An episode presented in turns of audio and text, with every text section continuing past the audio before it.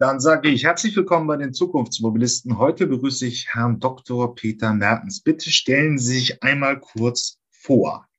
Ja, mein Name ist Peter Mertens. Ich bin seit 35 Jahren in der Automobilindustrie, ähm, habe sehr global äh, in vielen Automobilkonzernen äh, gearbeitet, bin mittlerweile äh, aus der aktiven Rolle in der Industrie in eine unterstützende, in eine investierende und eine äh, aufsehende Rolle äh, übergegangen. Ich habe in einige globale Startups investiert und bin in verschiedenen Aufsichtsräten unterwegs. Mein wesentliches Thema ähm, ist die Sicherstellung der nachhaltigen individuellen Mobilität. Das sind Themen, die mich interessieren, äh, wo ich gerne ähm, entweder investiere oder mich engagiere im Aufsichtsrat. Ja, Startups haben natürlich, wir kommen jetzt, glaube ich, um den Elefanten im Raum nicht vorbei.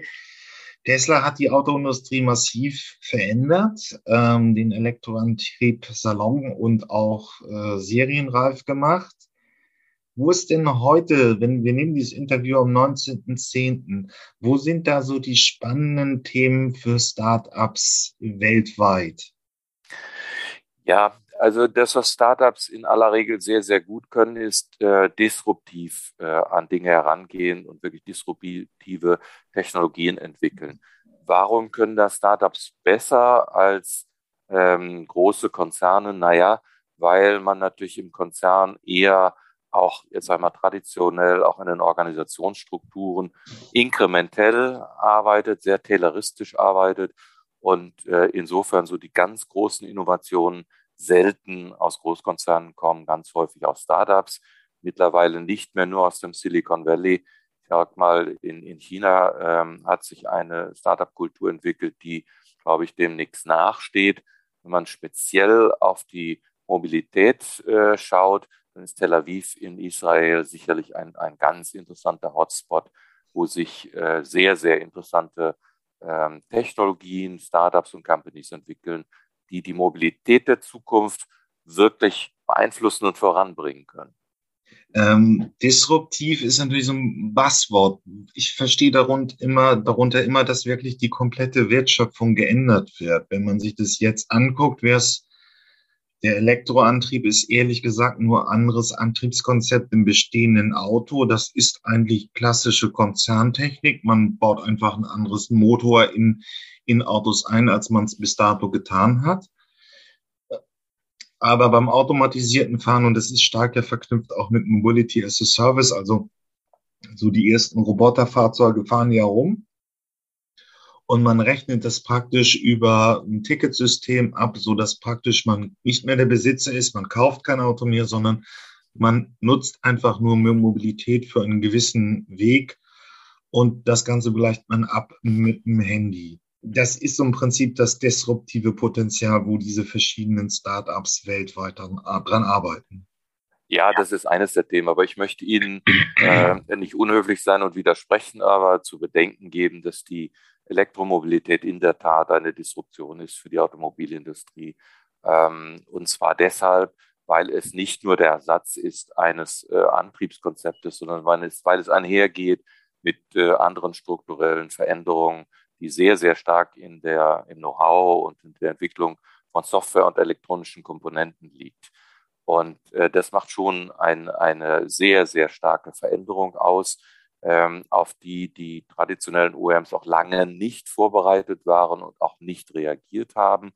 Und es macht natürlich auch viel aus in der Struktur der Wertschöpfung, wo plötzlich äh, Menschen, die Motoren und Getriebe entwickeln, in Zukunft andere Dinge tun werden müssen ähm, und einen recht großen Einfluss auch auf die äh, Wertschöpfung in der, in der Produktion hat. Also das ist jetzt nicht so, dass man sagt, das war jetzt a äh, piece of cake, äh, die, die Wandlung oder die Transformation in Richtung Elektromobilität, sondern das ist schon ein Riesenschritt. Aber ja, Sie haben natürlich recht, dass damit endet die Disruption nicht. Wir haben dem wir automatisiertes Fahren, wir haben äh, ähm, Mobility as a Service, äh, wir haben andere Fahrzeugkonzepte in der Zukunft, äh, wir haben andere Geschäftsmodelle und äh, sicherlich etwas, was über den Elektromotor hinaus sehr, sehr stark die Automobilindustrie verändern wird und es ja auch schon hat.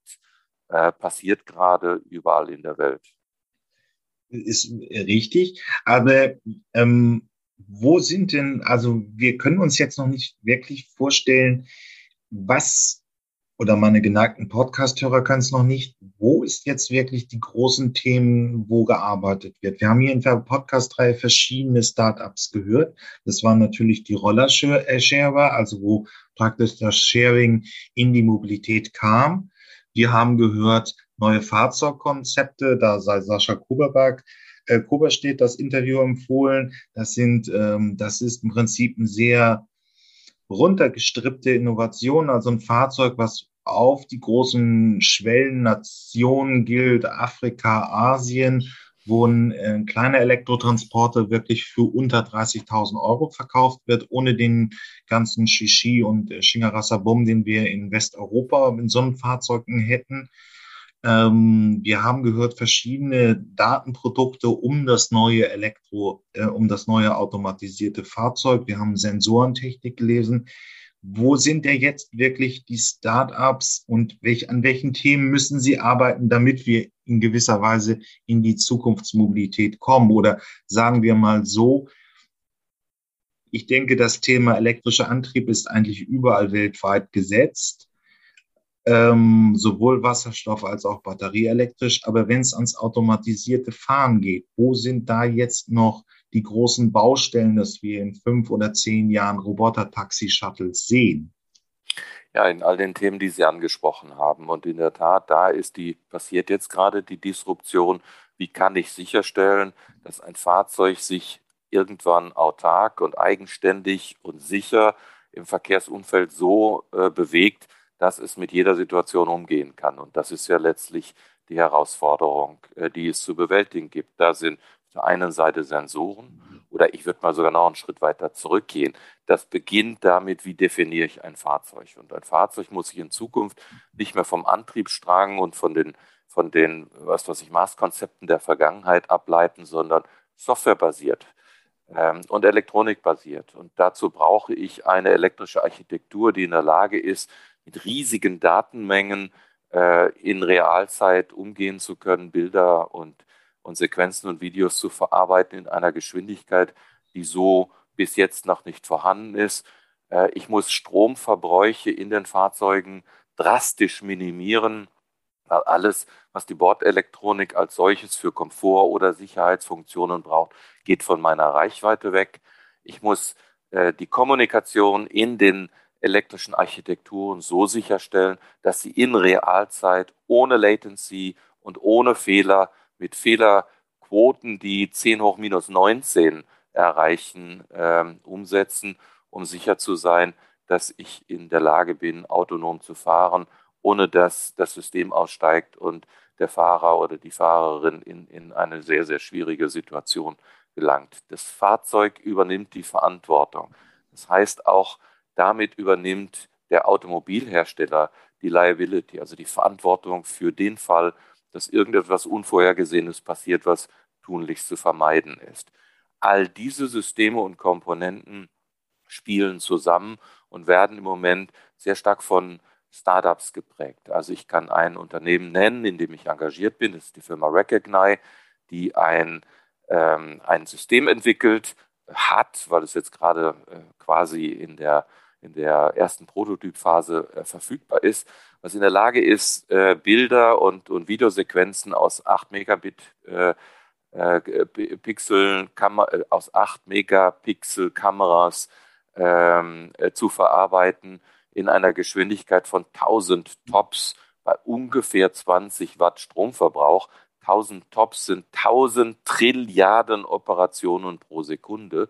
Solche Maschinen braucht es, um in der Lage zu sein, das Umfeld sicher zu scannen, abzubilden, zu durchleuchten, Objekte zu erkennen und dann die Basis für automatisiertes Fahren zu geben. Ähm, das sind die disruptiven Technologien, über die ich eben gesprochen habe, die wir zusammenbringen müssen mit den Prozessen und, und dem Know-how von Tier Ones, also ich sage jetzt mal den Contis dieser Welt ja. und natürlich den Automobilherstellern. Äh, für Laien, äh, Tier Ones sind die großen Systemlieferanten äh, genau. der Autoindustrie. Das ist praktisch, können Sie hier äh, nennen, ZF, äh, die Getriebe, äh, Hersteller, Male, Bremsensysteme, die also verschiedene Bauteile zusammenbauen. Da wird dann ein System draus und das verkauft man an Autohersteller. Der Tier One ist ein, ein sehr großer äh, Zulieferer, ja. äh, der im Prinzip die Funktion der Integration von Komponenten zu Systemen übernimmt. So, ähm, und übrigens ähm, muss jetzt nicht nachgegoogelt werden, das Startup Recognize packe ich auch in die Shownotes dieser Episode. Aber das sind jetzt also diese Zukunftstechnologien, eine hohe äh, Leistungsfähigkeit, die da ist. Was würde das dann in der konkreten Praxis bedeuten? Also, wenn ich es ausholen darf, wir haben ja die ersten Versuche 2016 der Olli auf dem EUREF Campus gesehen. Das sind auch Fahrzeuge, die Schrittgeschwindigkeit abbilden konnten. Der E-Mover aus Aachen konnte schon 30, 40 kmh fahren. Das ist übrigens die Durchschnittsgeschwindigkeit in Großstädten. Also man ja, könnte ja. damit Busse ersetzen diese neue Leistungsfähigkeit, was ist jetzt technisch möglich? Es hieß ja immer, man fängt irgendwie in sehr einfachen Umfeldern an, einer Hafenanlage, die kann ich absperren, da sind keine fremden Menschen drauf, da sind keine Fahrräder drauf. Ähm, und da werden automatisch Container von A nach B transportiert. Ja. Diese Versuche. Sicherlich ja. ein, ein sinnvolles äh, Einsatzgebiet. Also generell glaube ich, haben wir alle die Entwicklung von automatisierten Technologien und automatisiertem Fahren ähm, überschätzt. Ja. Ähm, es ist deutlich, es wird deutlich später ähm, wirklich in die Praxis kommen, als wir alle angenommen haben. Ähm, das ist aber oft bei diesen Technologien so. Wir haben auch das Gleiche gesehen bei Navigationssystemen, wir haben das Gleiche gesehen bei Autotelefonen, wir haben das Gleiche gesehen bei, äh, bei der batterieelektrischen äh, Antriebskomponente, all das.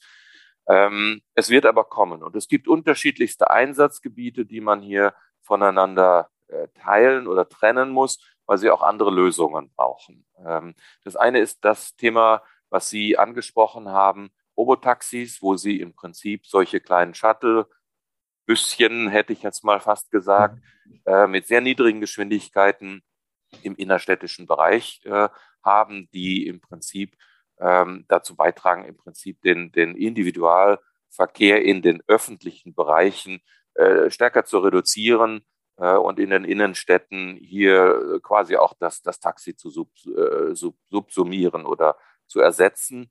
Ähm, das wird relativ bald kommen, auch wenn die Komplexität in der Innenstadt natürlich extrem groß ist. Aber so bei den langsamen Geschwindigkeiten kann man da mit äh, Situationen besser umgehen, einfach stehen bleiben und warten, bis sich die Situation geklärt hat. Es gibt sogar Remote, also von außen Zugänge zu den Fahrzeugen, um kibbelige Situationen zu lösen. Ein Segment. Das zweite haben Sie auch genannt. Das ist das der, der Logistik äh, in abgeschlossenen Bereichen. Hafen ist ein extrem gutes äh, Beispiel dafür. Äh, andere Bereiche, wo man das Umfeld kennt, wo es äh, komplett digitalisiert ist wo das Risiko äh, irgendwelcher Situationen, die man nur schwer oder gar nicht äh, autark im Fahrzeug äh, klären kann, sehr, sehr gering ist. Der dritte Bereich ist der, ähm, den ich momentan ähm, als den am sinnvollsten äh, erachte, nämlich den des Lkw-Verkehrs auf der, auf der Langstrecke, Hub to Hub. Ähm, und das dritte, äh, das vierte ist im Prinzip so der Individualverkehr, der Kunde, der sagt, ich hätte gerne ein Fahrzeug, äh, das für eine Zeit lang mich so äh, sicher fahren kann, dass ich in der Zeit andere Dinge tue, als mich um den Verkehr und um das Führen des Fahrzeugs zu kümmern.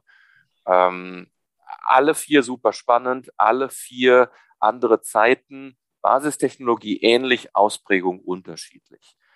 Real, die realistischsten zwei Fälle sind die der Logistik und oder wenn man an, an große, ähm, äh, was weiß ich, äh, äh, Abbaugebiete wie Minen etc. oder wie eben gesagt Häfen denkt, dort ist sehr schnell, glaube ich, ein, ein Business Case zu rechnen für diese Technologie.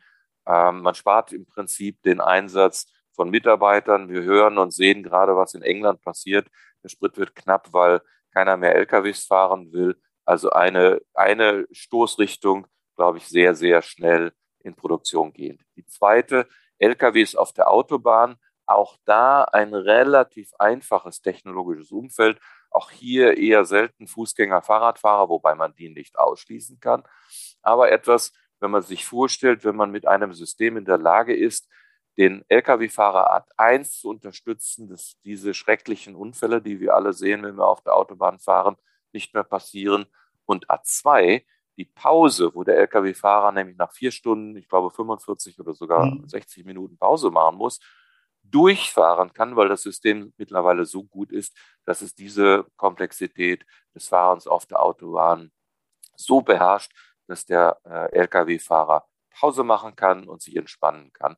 Ich glaube, das sind die zwei Stoßrichtungen, die es versprechen, relativ bald in Produktion zu gehen und damit auch äh, größere Stückzahlen zu erreichen.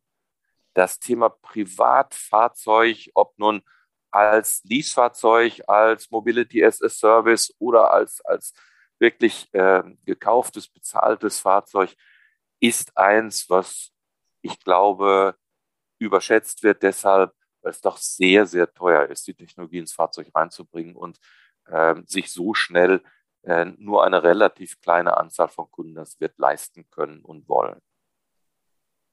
Ähm, wenn das, ich, also es gibt ja so eine grobe Schematisierung, die wir jetzt auch so ein bisschen im Gespräch, in der Ausführungen gehört haben. Der Innenstadtverkehr ist hochkomplex, Menschen, Fußgänger, ja. Kinder aber ähm, niedrige Geschwindigkeiten, sehr genau. niedrige Geschwindigkeiten. Und auf der anderen Seite haben wir einen Lkw-Verkehr, wenig ja. komplex, lange äh, Routen, kaum keine Fahrrichtungswechsel, alle ja. fahren in die gleiche Richtung, aber hohes Geschwindigkeitsniveau und hohe Gefährdung. Und ja. dazwischen ist der klassische Landstraßenverkehr, der so eine Mischung aus beiden ist, relativ schnell und auch äh, ähm, relativ komplex und so relativ gefährlich. Ähm, ja, gut, das ist ja eine Frage. Wenn man, da muss ich ja immer, das war irgendwie die Blick in die Glaskugel. Aber nehmen wir mal den Lkw-Verkehr. Übrigens auch Sascha Palenberg als eines der interessantesten Felder genannt für das automatisierte Fahren.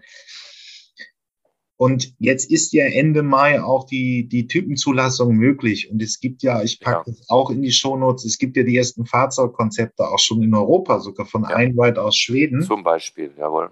Äh, gibt auch noch andere. Ja, Rivian beispielsweise ähm, und es sind äh, andere Aktivitäten, die jetzt gerade so starten. Es sind aber auch die traditionellen Hersteller, die anfangen, äh, dort Aktivitäten zu übernehmen. Daimler Trucks beispielsweise arbeitet mit Waymo zusammen. Ähm, also da passiert schon etwas. Ich glaube aber auch, dass es da erforderlich ist, dass ein, ein Stück weit der Regulierer hier hilft äh, im Sinne der Zulassung und aber auch hilft, ähm, ein, ein, äh, Regeln zu definieren, was passieren muss und was äh, verhindert werden äh, muss. Es gibt Technologien schon heute, die diese schrecklichen Unfälle in den Innenstädten beim Abbiegen, ja. Fahrradfahrer werden totgefahren und auf Autobahnen diese schrecklichen Auffahrunfälle absolut sicher verhindern könnten.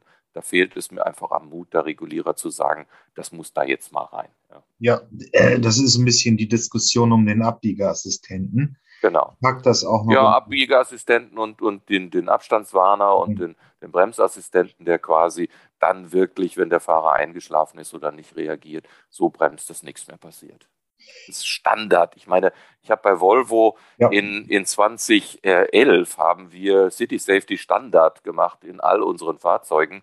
Ähm, und jetzt ist 2021 und, und es ist immer noch in den LKWs nicht vorhanden. Also da ist aus meiner Sicht, äh, ist das nicht okay und auch nicht akzeptabel. Die Frage ist aber, wann sehen wir in den nächsten zwei, drei Jahren schon so dieses Konzept, was wir jetzt für den Lkw-Betrieb äh, skizziert haben? Also es wären dann Shuttle-Betriebe, also mit anderen Worten, ähm, vom Hamburger Hafen zum Hamburger Flughafen. Immer zum Beispiel. Ja, so gibt's vier, diese Hub-Verkehre. Hub, äh, genau, Hub genau, to Hub. Genau, die gibt es in, in drei Jahren, gibt es die und die funktionieren. Einride ist eins, Rivian ist ein, ist ein anderes Beispiel. Ja, okay. andere amerikanische ähm, Aktivitäten, die ähm, äh, unrühmlichen äh, Nikolas, die jetzt erst einmal ein Stück weit ihre Hausaufgaben machen und überhaupt mal ein Konzept entwickeln. Aber wie gesagt, es gibt, gibt global und Gott sei Dank auch in Europa Aktivitäten, die vielversprechend sind, die mit einem Zeithorizont von 24, 25 in Serie gehen werden und das dann auch beherrschen werden. Okay, ähm, aber wenn man sich dann die große Frage anstellt, wann, auch wenn, Sie hatten ja die technischen Leistungsparameter Ihre Startups jetzt erwähnt, wann sehen wir das denn wirklich in der Großstadt? Also wo einfach ein sehr hochkomplexes Fahr äh, Umfeldsituation ist, ähm, wo es zwar auch nur eine niedrige Geschwindigkeit, aber trotzdem ist, äh, muss es sicher sein, können das die Systeme heute auch schon? Also es gibt unterschiedliche Ansätze da. Es gibt ja beispielsweise diese geführten Systeme, die letztlich mit Magneten geführt werden und sich dann mit der Sensorik darauf konzentrieren können, äh, das Umfeld zu äh, verstehen und, und die richtigen Entscheidungen zu fällen, um äh, Unfälle und, und schwierige Situationen zu vermeiden. Dann gibt es die vollautonomen Fahrzeuge, die wirklich in den Innenstädten komplett autonom sind. Also da gibt es ja immer wieder Pilote und mittlerweile auch sogar zugelassene Shuttles, die ähm, auch ohne Safety-Fahrer fahren. Vereinzelt gibt es die Technologie im Übrigen auch nicht nur in den USA, sondern auch in China. Ähm, so richtig flächendeckend, so richtig groß mit, mit vielen Fahrzeugen ähm, und, und einem, einem, einer Penetration, wo man sagt, das ist wirklich global sichtbar erwarte ich dann nicht in den nächsten Jahren. Also die, die Frage ist ja auch am Ende die des Business Cases. Es muss sich ja solch eine Entwicklung rechnen. Und die Frage, die sich stellt, ist, ähm, ist der, ist, gibt es einen Business Case mit der Technologie und, und einem People Mover ähm, inner, innerhalb der, der Städte, wo Kunden bereit sind, äh, etwas weniger als ein, ein Taxi zu äh, bezahlen, ähm, und dann mit einem Fahrzeug allein oder mit mehreren autonom von A nach B gefahren zu werden. Ähm, das wird sich zeigen. Der Business Case ist kein einfacher. Der Business Case mit Fahrer ist aber noch schwieriger. Und insofern glaube ich auch, dass die ganzen, ähm, ich sag mal, die Übers dieser Welt und Didis und ähm, äh, etc. und, und Lufts dieser Welt gar nicht umhin kommen, irgendwann mal auf autonomie, autonome Technologie oder Autonomous Drive Technology umsteigen zu müssen, weil wir sehen alle in den Bilanzen, die verbrennen jedes Quartal Milliarden. Und es liegt schlicht und ergreifend daran, dass die Hauptkosten durch die Fahrer zustande kommen und dass der Business Case nur auflösbar ist, indem ein Fahrer durch Technologie ersetzt wird. Aber ganz ehrlich, da habe ich im Moment noch nicht so die Hoffnung, dass das in, zu einem riesigen Durchbruch in den nächsten zwei, drei Jahren führt. Das glaube ich nicht. Übrigens hat Sascha Palenberg das gleiche Argument gemacht. Aber wenn man sich jetzt mal anguckt, die ersten Versuche laufen ja schon von Waymo ja, in, ja. Äh, in äh, Phoenix, Arizona ja. äh, und San Francisco. Das ist übrigens auch nochmal halbwegs interessant, weil Phoenix ist wirklich ein Schachbrett in der Wüste, auch relativ einfach. Ja, genau. Umfeld. San Francisco ist schon sehr kompliziert, ja. ja. Also San Francisco ist schon ziemlich kompliziert mit den Bahnen und den, genau. der Topologie des, äh, der Stadt. Das ist nicht einfach. Ist denn das schon ein Geschäftsmodell oder ist es auch wieder nur so ein US-amerikanisches, wir machen mal das Zukunftsthema und irgendwann wird da schon was rauskommen? Naja, das ist so ein typischer Google-Ansatz, der sagt, wir gucken erstmal gar nicht so sehr darauf, wie der Business Case ist. Wir kriegen Daten und äh, Daten ist für uns, un unsere Währung sind Daten und mit automatisiertem Fahren und damit dem direkten Zugang zum Kunden ähm, kriege ich diese Daten und dann investiere ich da so lange rein, bis sich das irgendwann mal rechnet. Also ein Business Case ist das heute sicher nicht, ganz, ganz sicher nicht. Die Milliarden Investitionen, die da reinfließen, fließen letztlich als, als äh, in der Hoffnung rein, dass die Technologie besser und preiswerter wird und dann mit der Menge ähm, der, der äh, Kunden und natürlich der dann äh, zur Verfügung stehenden Daten äh, Geld zu machen. Es, es, sind aber auch nicht nur die Daten, es sind ja auch Wenn Sie sich vorstellen, das ganze Thema Dienstleistungen, Services, Apps im Auto mhm. ist ja erst dann ein Geschäft, wenn Sie halbwegs autonom fahren können. Also Zoom im Auto äh, als Fahrer geht nur dann, wenn Sie automatisch fahren können. Ähm, Streaming, äh, was auch immer, geht nur dann im Auto, wenn Sie halbwegs autonom fahren können. All diese Dinge sind letztlich dann technologisch die Voraussetzung dafür, dass aus dem, aus dem Fahrzeug so etwas wird wie, naja, ein, ein Kompromiss aus Wohnzimmer und Büro und was nicht immer und sich je nach Use Case dann auf die Situation einstellen kann. Das alles funktioniert in heutigen Konzepten nicht, weil der Fahrer natürlich nicht abgelenkt werden darf. Und das funktioniert nur dann, wenn zuverlässige Technologie mindestens mal auf Level 4 zur Verfügung steht. Da stellt sich aber auch einfach die Frage, wo sich die Industrie dahin entwickelt, weil Startups sind gut in der Disruption, aber jetzt geht es ja auch schon darum, das muss ein bisschen auch, wie ein Business Developer meint, dann irgendwie wirklich ja. hart umgesetzt werden. Wir können jetzt bei dem Roboter-Taxi-Beispiel bleiben, aber auch bei diesen Lkw-Shuttle-Verkehren, wo Hub to Hub erstmal miteinander verknüpft wird. Ähm, da braucht man sehr viel Kapital, da braucht ja. man ähm, eine gewisse Kompetenz im Verkehr und ähm, muss diese Technologie aus dem FF beherrschen. Ist das der Job der Hersteller oder wird es da völlig neue Akteure geben, die das anbieten? Können die Hersteller einfach so als, als klassische Produktionsunternehmen und muss man ja in der Autoindustrie auch lassen, effizient produzieren können sie, aber sie müssen jetzt ähm, so ein Hybrid werden aus Technologie und Dienstleistungsunternehmen. Ja. Können Sie das? Werden Sie das machen? Ja, das, das werden Sie machen. Der, der Kampf um den Kunden ist, glaube ich, noch nicht ganz entschieden. Ähm, da, da wird noch vieles passieren und ich glaube, die Automobilindustrie muss hier aufpassen, nicht zu einem Tier One oder Tier Two zu werden, also zu einem Zulieferer von einem Waymo oder einem äh, Apple. Ähm, das ist sicherlich eine, eine ganz, ganz spannende Frage, die sich da stellt. Ähm, aber es gibt unterschiedliche Konzepte. Wir haben alle gesehen, äh, Tesla war vor zwölf Jahren oder etwas länger her auch ein Startup. Ähm, die hatten eine ganz gute Kapitalisierung ähm, und, und hatten immer genügend und guten Zugang zu frischem Kapital. Hat sehr, sehr lange gebraucht. Ich sag mal, da waren es auch acht bis zehn Jahre, wo man sagt, okay, jetzt ist wirklich ein, ein richtig gutes Produkt da.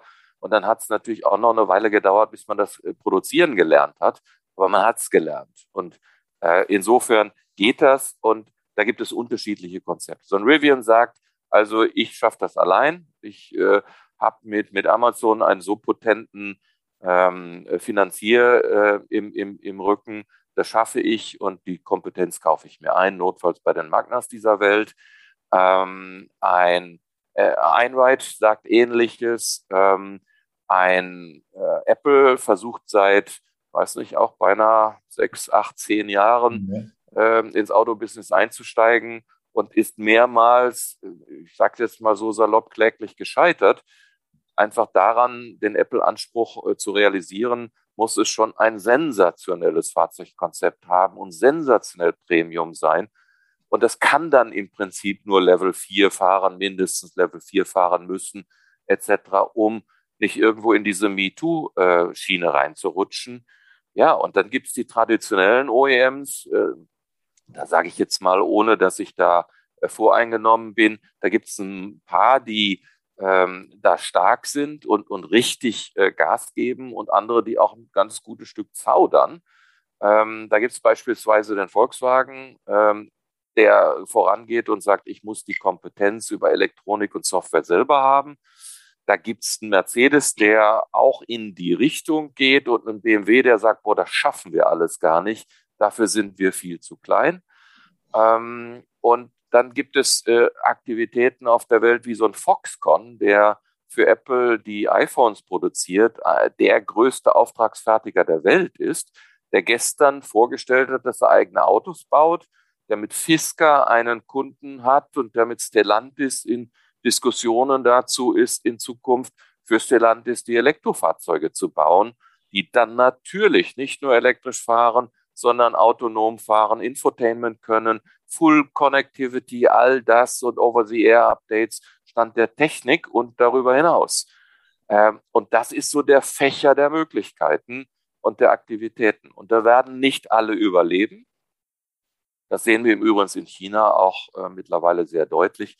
Viele der Startups, die gemeint haben, sie könnten mit großzügigen ähm, Investitionen und, und, und Finanzierungen geschwind mal äh, konkurrenzfähig Autos bauen, Elektroautos und autonomes Fahren etc. sind mittlerweile gescheitert, gibt es nicht mehr. Also so ein Weiten und was weiß ich, äh, da gibt es eine, eine Reihe von, von Beispielen, die alle hoch äh, als Tiger gesprungen und als Bettvorleger gelandet sind. Ähm, also das, da werden nicht alle überleben, aber diejenigen, die überleben, werden sicherlich äh, ein Wort mitreden und es den traditionellen OEMs sehr schwer machen. Okay, also es ist schon, dass die Software, dass die chinesische Welt mit in die Automobilwelt kommt. Sie war ja auch schon da. Die Frage ist, das Geschäftsmodell von diesem, was wir heute als Fächer, was wir als Spektrum von Möglichkeiten sehen, wie wollen die Geld verdienen? Sie werden einfach Mobilitätsdienstleistungen anbieten. Und genau. dazu noch Mobility as a Service. Das ist das Geschäftsmodell. Und dazu noch ein paar Dienstleistungen. Ja. Also das, dann würden die Apps dann kommen, also ein Zoom-Meeting im vollautomatisierten Fahren. Genau, und äh, die, die Netflixe und, und, und die, was auch okay. immer äh, dieser Welt. Ähm, all das wird dann äh, im Fahrzeug angeboten werden, sicherlich gegen extra Gebühren.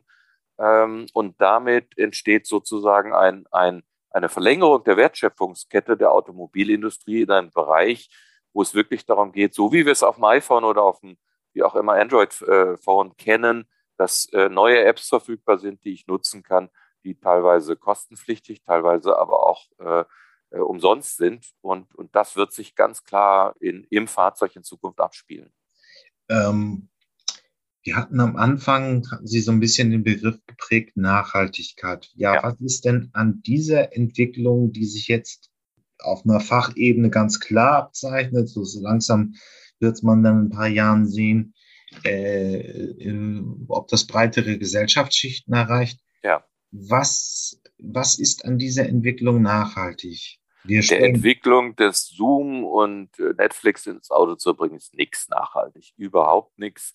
Das ist im Prinzip etwas, was wir in allen Bereichen äh, erleben, dass wir mehr und mehr äh, letztlich äh, ja, über, überhäuft und, und äh, quasi überschwemmt werden mit, mit Services äh, und Dienstleistungen etc., die die Welt auch nicht wirklich unbedingt braucht, aber offensichtlich eine große Klientel hat und, und sich großer Beliebtheit erfreut. Und das letzte bisschen, ähm, wie soll ich mal sagen, ähm, unerschlossener Erde ist dann da in der Tat noch das Fahrzeug. Ähm, und äh, das kann man mögen oder nicht, aber äh, man kann ja selbst entscheiden, ob man sich dieser, ähm, dieser, dieser sozusagen dieser Consumer-Überreizung äh, äh, anschließt oder nicht, aber es wird, sie wird kommen. Und ich sage mal ganz ehrlich auch, ähm, wenn Sie an längere Fahrten denken, spricht es mal gar nichts dagegen. Und ich denke jetzt ein Stück weit aus der Geschäftsleute-Sicht. Also wenn ich zu einem Termin fahre und vorher schon mal einen Zoom machen kann, mich mit den Kollegen, die dort, die wir dort treffen, abstimmen kann oder mich mit meiner Assistentin äh, über den Tag verständigen, ist das für mich ein Zugewinn. Absolut. Und dazu, dafür wäre ich auch bereit zu zahlen. Äh, aber Sie haben recht, Nachhaltigkeit erzielt das weniger. Ähm, das ist eine Technologie, die kommen wird, die getriggert wird von denjenigen, von den großen Playern, die über Daten und solche Dienstleistungen Geld machen. Ähm, und ich glaube, es wäre fatal, wenn sich die Automobilindustrie dem verschließen würde, weil dann hätten sie den Kampf um den Kunden endgültig verloren. Nachhaltig ist Elektromobilität zu einem gewissen Grad. Ähm, und nachhaltig ist, wenn dann irgendwann mal nachhaltig produziert, auch Wasserstoff. Also ich bin nach wie vor und äh, bin, werde dafür äh, nicht äh, immer gelobt, ein, ein treuer und, und eifriger Verfechter des Wasserstoffs, insbesondere ab einer gewissen Fahrzeuggröße macht es keinen Sinn, dass man da irgendwie 600, 800 Kilo oder eine Tonne Batterien mit sich rumschleppt. Ähm, da glaube ich, kann man mit der Kombination von Wasserstoff-Elektromotor und kleinerer Batterie äh, sinnvoller agieren äh, und, und nachhaltiger agieren.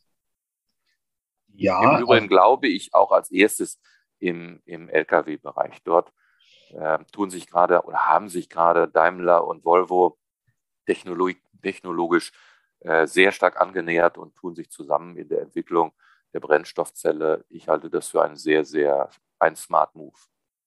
Äh, damit stimmen Sie erstens mal wieder, Sascha Palenberg, übereinander zu und ähm, auch Herbert Dies.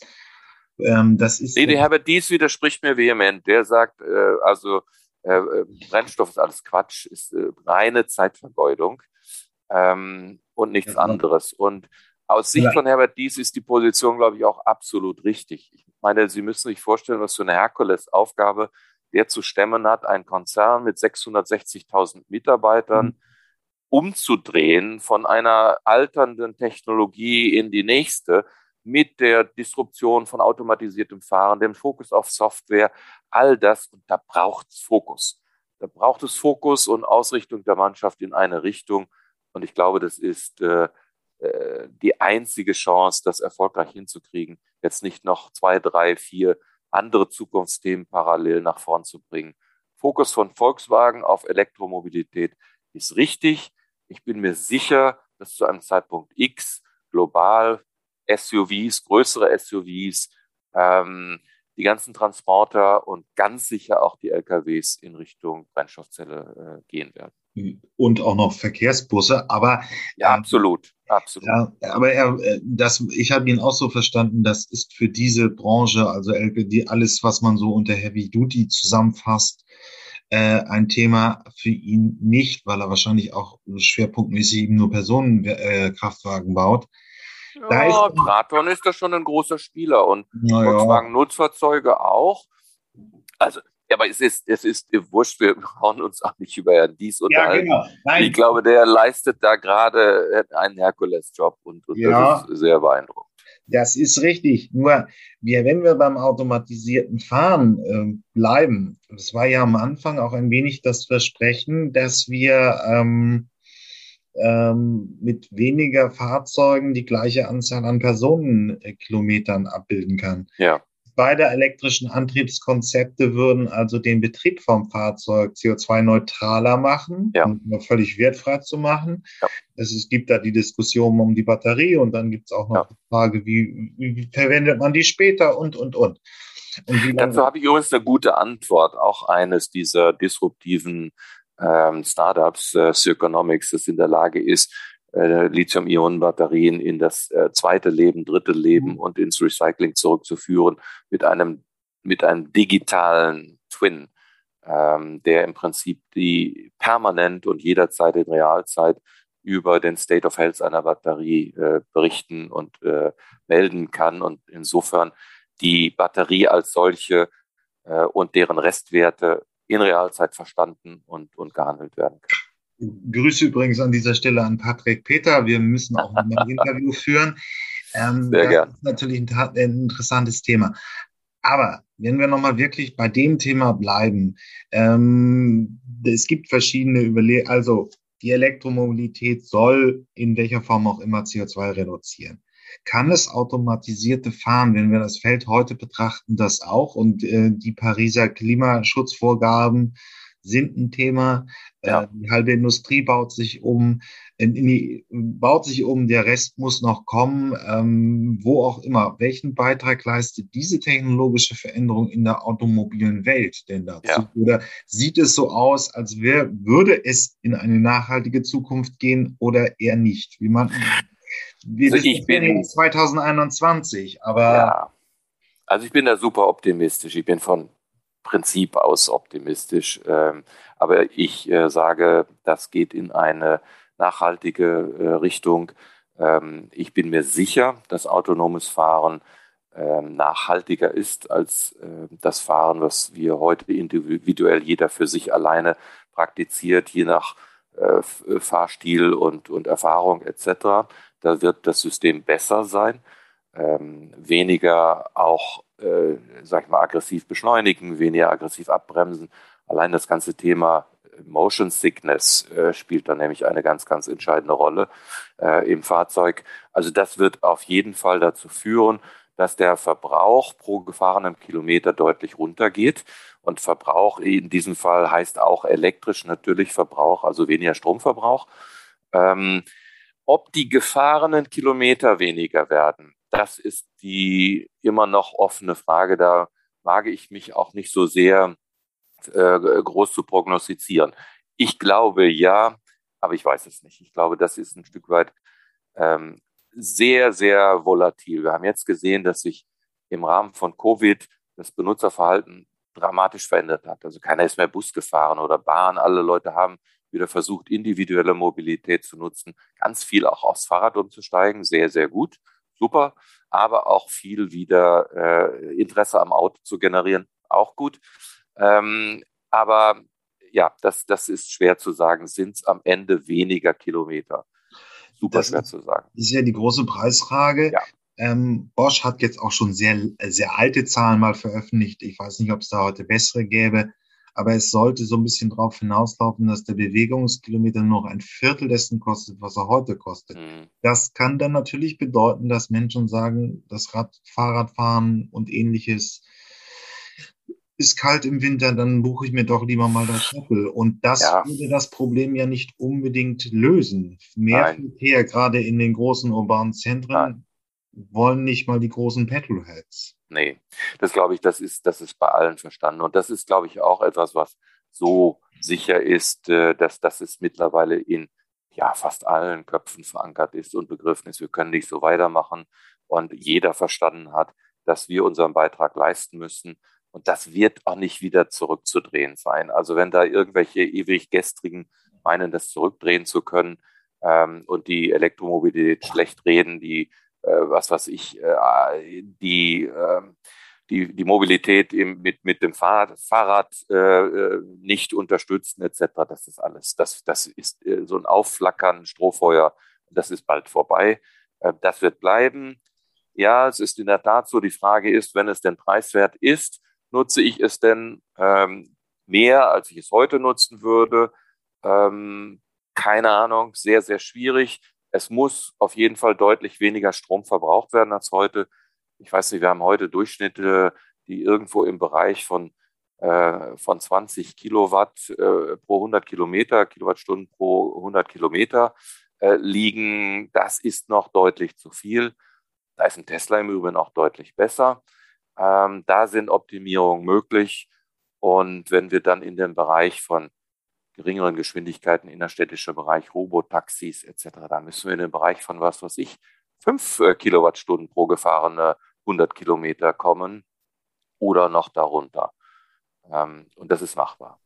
Äh, wie, wie würde das denn technologisch gehen? Also wenn es machbar ist, wo stehen wir heute genau und was müsste denn dann sich noch technologisch ändern? Naja, es müssten extrem leichte Konzepte her. Die Geschwindigkeiten sind in der Innenstadt sehr gering. Das heißt, der Luftwiderstand ist, ist sehr gering. Die Verluste aus dem Antrieb müssten optimiert werden. Da muss man dann vielleicht auch mal wieder ähm, über Radnabenkonzepte nachdenken, die da einen deutlich höheren Wirkungsgrad haben ähm, ja, äh, einfach auch äh, Dinge nutzen, wo man sagt, die Batterie ist Teil der Struktur, also dramatischer äh, Entfall von, von Gewicht äh, und, und Crashstrukturen. Das, das würde ich sagen, sind die Themen, die da anzugehen sind. Ähm, und dann ist das aus meiner Sicht zumindest in, in Reichweite. Also das ist nichts, wo man sagt, es ist unmöglich. Ich meine, wenn Sie heute sehen, dass ein ich sage es ungern, aber ein Model 3 in der Größenordnung bei einem Durchschnitt auf der Landstraße, ich meine, bei 14 Kilowattstunden pro 100 Kilometer liegt, dann muss es gelingen, mit einem kleinen äh, Shuttle äh, in der Innenstadt deutlich unter 10 zu kommen. Das ist also, ja, sind wir jetzt ganz weit vorne in der Zukunftsmobilität. Momentan fahren ja noch 45 Millionen äh, benzingetriebene Fahrzeuge ja. und äh, kraftstoffbasierte Fahrzeuge. Ja, ja, ja, aber diese, das, also nochmal, ja. die, die Shuttle und der innerstädtische Verkehr wird nicht passieren, mit, äh, mit, mit irgendwelchen Verbrennungsmaschinen. Das ist, äh, das Thema ja. ist durchgelaufen und wird nicht passieren. Ich meine, also, nur, es ist wirklich interessant. Man denkt jetzt schon, da kommt eine Technologie, die jetzt ein gewisses Effizienzniveau hat, aber es ja. muss noch effizienter werden, wenn man äh, Paris ernst nimmt. Ja, signifikant effizienter. Also, und, und das ist auch eines dieser Themen, über die ich mich sehr ereifer und aufrege. Es kann einfach nicht sein, dass wir in Deutschland immer noch einen so hohen Anteil an Kohleverstromung haben. Es kann nicht sein, dass wir Braunkohle abbauen und, und Landschaften vernichten. Ähm, und, und jetzt, Gott sei Dank, in der neuen Bundesregierung man zumindest mal sich wagt, den Kohleausstieg bis 2030 zu versprechen. Also ich begreife es immer noch nicht. Auch da hätte ich mir einen deutlich mutigeren Schritt äh, erhofft ähm, dann wäre auch äh, da der CO2-Footprint in Deutschland und der gesamten Elektromobilität ein so viel besserer. Äh, da hätte ich mir, es ist schon mal mutig, dass, dass man da äh, bei äh, Rot, Gelb, Grün äh, sich dazu durchgerungen hat. Ich hätte mehr Mut erhofft. Ja, ich verstehe nicht, dass man im Hambacher Forst äh, immer noch Leute von Bäumen irgendwie runterholt und, und meint, das verteidigen zu müssen, die Umwelt zu zerstören. Unbegreiflich. Ja, es ist eine Frage, wo wir gerade beim Thema sind. Auch die letzte Regierung, also wir nehmen das Interview am 19.10. auf, die jetzt ausgeliehene große Koalition hat hier noch die Typenzulassung im Mai durchgegeben. Wir hatten in Deutschland aber auch immer einen sehr förderlichen rechtlichen Rahmen. Es wurde vieles technisch ermöglicht, was die Industrie noch gar nicht liefern konnte. Ähm, was würden Sie sich denn jetzt vom, vom Regulator, von der Politik in Deutschland, aber dann sicherlich auch weltweit noch wünschen, damit das autonome Fahren bisschen Fuß fasst und ein bisschen schneller Fuß fasst? Naja, bessere Regeln, die wirklich verlässlich sind. Ich meine, da ist was passiert, da gibt's äh, äh zumindest mal jetzt Rahmenbedingungen, in denen man sich bewegen kann. Ähm, das ist in USA einfacher, aber riskanter. In USA gilt im Prinzip die Selbsthomologation. Äh, da ist im Prinzip jeder verantwortlich, den Stand der Technik zu erreichen. Und wenn er das nicht tut, dann wird er entsprechend verklagt und das nicht zu knapp. Ähm, die, das Kraftfahrtbundesamt äh, tut sich nach wie vor schwer. Äh, wie soll man ein autonom fahrendes Fahrzeug abnehmen, freigeben? Das tut im Übrigen auch die gesamte Industrie tut sich nach wie vor damit schwer. Ähm, sie können im Prinzip nur die Rahmenbedingungen so stecken, dass sie nach bestem äh, Wissen und Stand der Technik ähm, entwickeln, dokumentieren und verifizieren. Ähm, und es ist äh, auch so, dass selbst bei größter Sorgfalt es äh, danach Unfälle geben wird und vermutlich sogar ähm, äh, Tote im Verkehr mit autonomen Fahrzeugen, ähm, aber unter dem Strich signifikant weniger Verkehrstote und signifikant weniger Unfälle. Wir wissen, dass 90 Prozent der Unfälle von menschlich, aus menschlichem Versagen heraus äh, herrühren. Ähm, die Bilanz unterm Strich muss stimmen. Es muss sicherer und besserer werden, besser werden als der Status quo. Aber ich sehe schon die, die Headlines in der in der Boulevardpresse, ähm, wenn irgendwo ein Unfall passiert, äh, dass die Marke, die dort betroffen ist, äh, durch den Kakao gezogen wird. Und das ist äh, gutes Recht der Presse, das zu tun. Aber da muss man auch verstehen, dass ähm, äh, es ein, ein größeres Ganzes gibt. Als ich bei Volvo war, haben wir die äh, Zero Fatalities Strategie 2020 verabschiedet. Also mit dem Jahr 2020 und den neuen Fahrzeugen die dann äh, von Volvo gelauncht werden, darf niemand mehr tödlich verunglücken dürfen. Das war die große Vision. Das ist nicht ganz gelungen. Es war eine Vision und die ist natürlich immer auch sehr, sehr anspruchsvoll. Ähm, aber das ist, das ist etwas, wo ich sage, das war eine, eine extrem mutige äh, Positionierung. Ja, wir haben es nicht geschafft äh, komplett, aber wir sind dran und die Kollegen machen jetzt weiter und in zwei oder drei Jahren wird es der Fall sein. Wenn dann der neue XC90 rauskommt, wird der so sein, dass er hoffentlich so sicher ist, dass es keine tödlichen Unfälle mehr mit ihm gibt. Ähm, ja, das, das ist, sind so ein bisschen die Schwierigkeiten der Rahmenbedingungen, die auch weniger in Gesetzen verankert sind, sondern auch durch das Umfeld und die Medien ähm, mhm. manchmal etwas schwieriger gemacht werden. Das autonome Fahren hat es übrigens auch schon in den Tatort geschafft, ein Saarländ, äh, saarländischer äh, Tatort. Da wurde das autonome Fahren zur Tötungsmaschine umgebaut. Okay, habe ich nicht gesehen. Nein, ist auch, ist, müssen sich auch den nicht angucken. Nur, das ist ja im Prinzip der Aufhänger. Die, die Medien interessierten sich natürlich ja. einfach nicht für die dreieinhalbtausend Verkehrstoten, für die 400.000 Schwerverletzten. Ja. Aber eine Neuigkeit wie das autonome Fahren wird unter Argus-Augen laufen. Das wird so sein. Das ist ja. auch okay. Ich sag nur, ja, das ist, das ja, ist, klar, das ist, ist, demokratisch. Nur eine Frage, wir hatten hier 10 hoch minus 9 als Sicherheitskoeffizient. 10 hoch minus 19. Ich rede 9. über die Valens äh, ähm, äh, Übertragungstechnologie, die in der Lage ist, große Datenmengen äh, mit absoluter Sicherheit und, und ohne Verzögerung äh, mit Twisted Pair, Twisted Pair, Unshielded, äh, Twisted Pair im Fahrzeug zu übertragen also so ein Koax-Kabel heißt es, glaube ich. Ja. Ähm, und das ist etwas, das brauchen Sie, wenn Sie Sensoren in den äh, Fahrzeugeckpunkten, also sowohl in der Scheibe als auch an, an den jeweiligen äh, Bereichen vorne, hinten, rund ums Fahrzeug, müssen Sie in der Lage sein, diese Daten fehlerfrei, extrem schnell zu einem Superhirn zu übertragen. Ähm, und, und dazu braucht es solche Technologie, die eine Fehlerrate auf Blocklevel von 10 hoch minus 19 hat. Eine Zahl, die ähm, kann man sich gar nicht vorstellen. Das heißt, alle 10.000 Autoleben ein Fehler. 10.000 Autoleben ein Fehler. Und dieser Fehler ist im Prinzip im, im Bit-Bereich. Ähm, also äh, extrem sicher und zuverlässig braucht es aber auch, weil das Fahrzeug natürlich ähm, die richtigen Entscheidungen im Zweifelsfall fällen muss und damit kann man gegebenenfalls sogar Redundanzen im Fahrzeug reduzieren für autonomes Fahren. Die große Frage ist ja die, ähm, wir, wir haben hier am Anfang der, der, der, des automatisierten Fahrens so die großen Visionen gehört, dass man praktisch von, bleiben wir im deutschen Beispiel, der Verkehr in weltweit ist immer noch ein sehr, sehr großer Killer, wenn man an, an äh, Asien denkt, wo sie auch noch keine Autos haben mit Knautschzone, mit ja. Sicherheit. Aber in Deutschland sind es ja jetzt dreieinhalbtausend Verkehrstote, auch stark gesunken. Ähm, man hofft ja so ein bisschen, das vielleicht auf 30 oder 40 Verkehrstote zu reduzieren, weil die Systeme werden einfach sicherer und auch perfekter. Der menschliche Fehler, diese 90 Prozent Fehler sind raus. Ja.